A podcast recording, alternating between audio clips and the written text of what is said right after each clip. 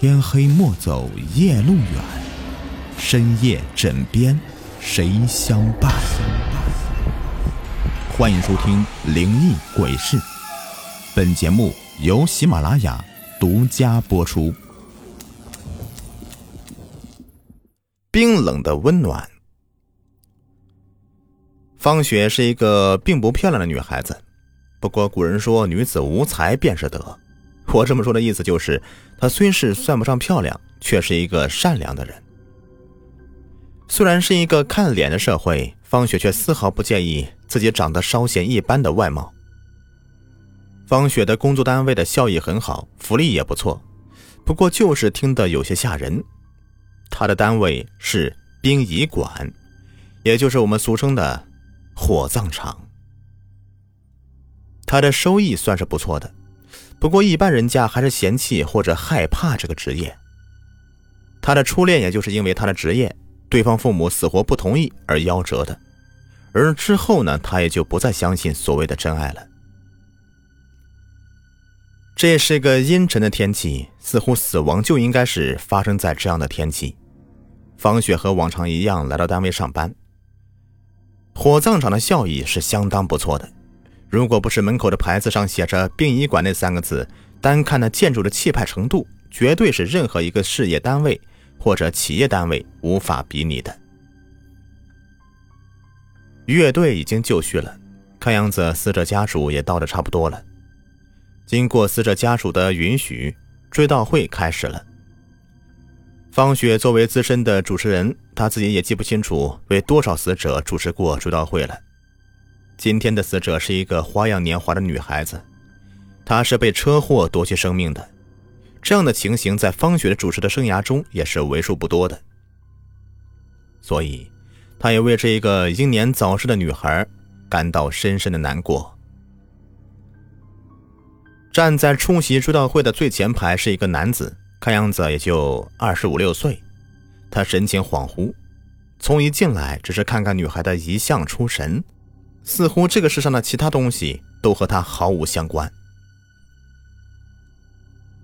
追悼会终于结束了，方雪是全殡仪馆最好的主持人，从来没有收到过任何的投诉，因此这家人是相当满意的。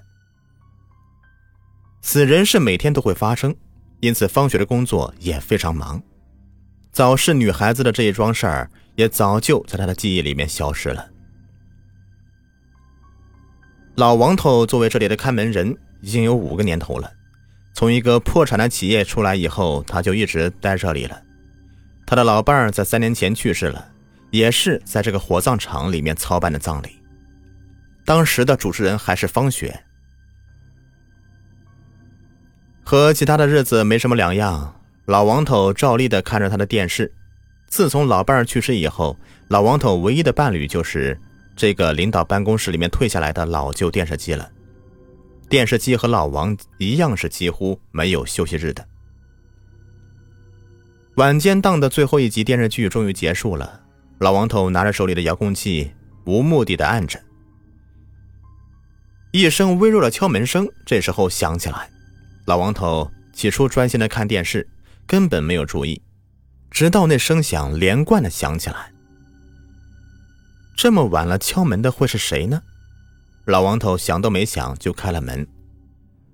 虽然是从旧社会过来的人，他是一个无神论者。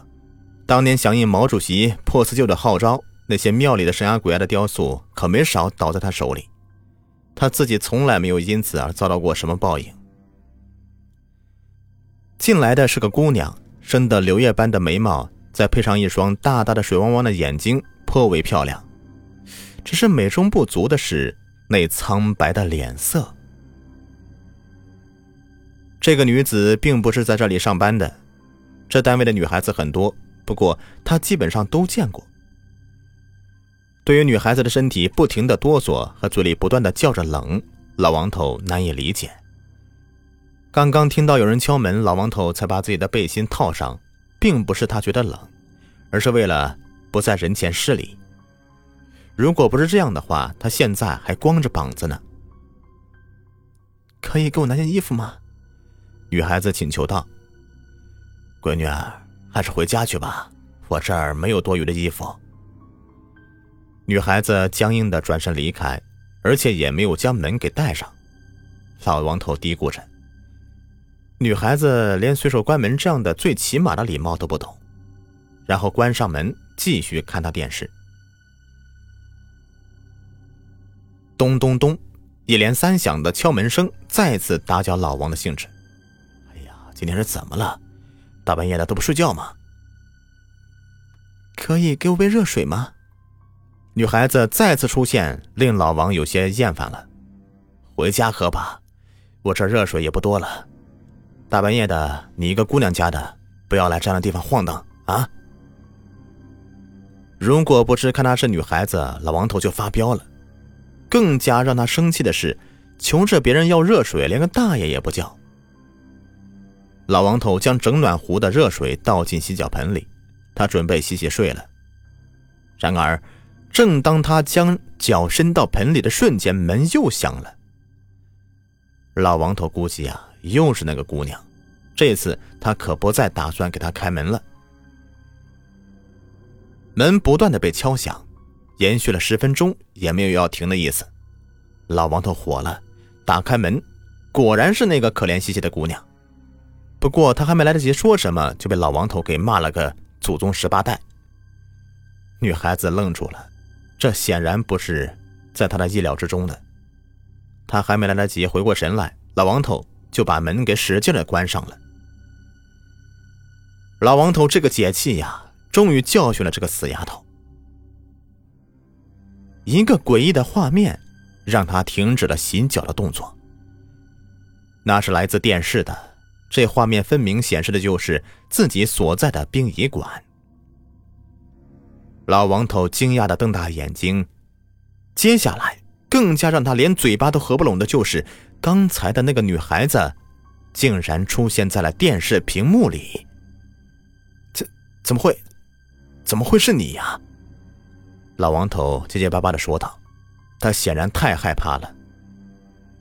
女孩子不说话，只是死死的盯着老王头。你你，怎么不说话呀？女子边伸手边说道：“可以给我杯热水吗？”说着，伸出电视机屏幕的手，拿到老王头的暖壶。大爷，你确定你说的是真的吗？方雪问道。是真，真，真的。老王头一夜是没敢合眼，说话也变得不利索了。经过了方雪的联系，早亡女孩子的生前男友再次来到殡仪馆，他手里拿着女孩子生前的衣服，亲手烧给了她。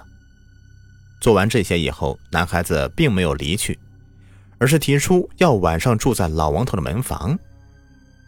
老王头本就魂不守舍了，他当然很愿意满足眼前这个男孩子的要求，而且他以后也不会再来这里上班了。第二天一大早，方雪看到门卫室里哪里还有男孩子的影子呀？他轻蔑的笑了一下。哎呀，管停尸房那个小张。今天可吓坏了，你听说了吗，方雪？停尸房里面居然无故的多了具男尸，那男尸几乎是只穿着内衣裤。更加离奇的是啊，他抱着前天来送过来的那个年轻女孩的尸体呀，抱的那个紧哦，我们的人呐分都分不开。方雪飞也似的朝着停尸房跑去，果然是那个男孩子，因为是夏天，为了防止尸体腐烂。停尸房的制冷设备开得很足，男孩子搂着自己的女朋友，一夜之间已经冻成了冰人。几天以后，方雪在男孩子的追悼会上几度哽咽，几乎话都说不下去了，这让男孩子的家属颇为感动，却也让同事们大惑不解。这天深夜，已经没有看门人的门房前。方雪正在专心的烧了几件厚厚的衣服，在他的后面不远处，一对男女相互依偎着，看着他微笑。本期故事已播完，感谢收听。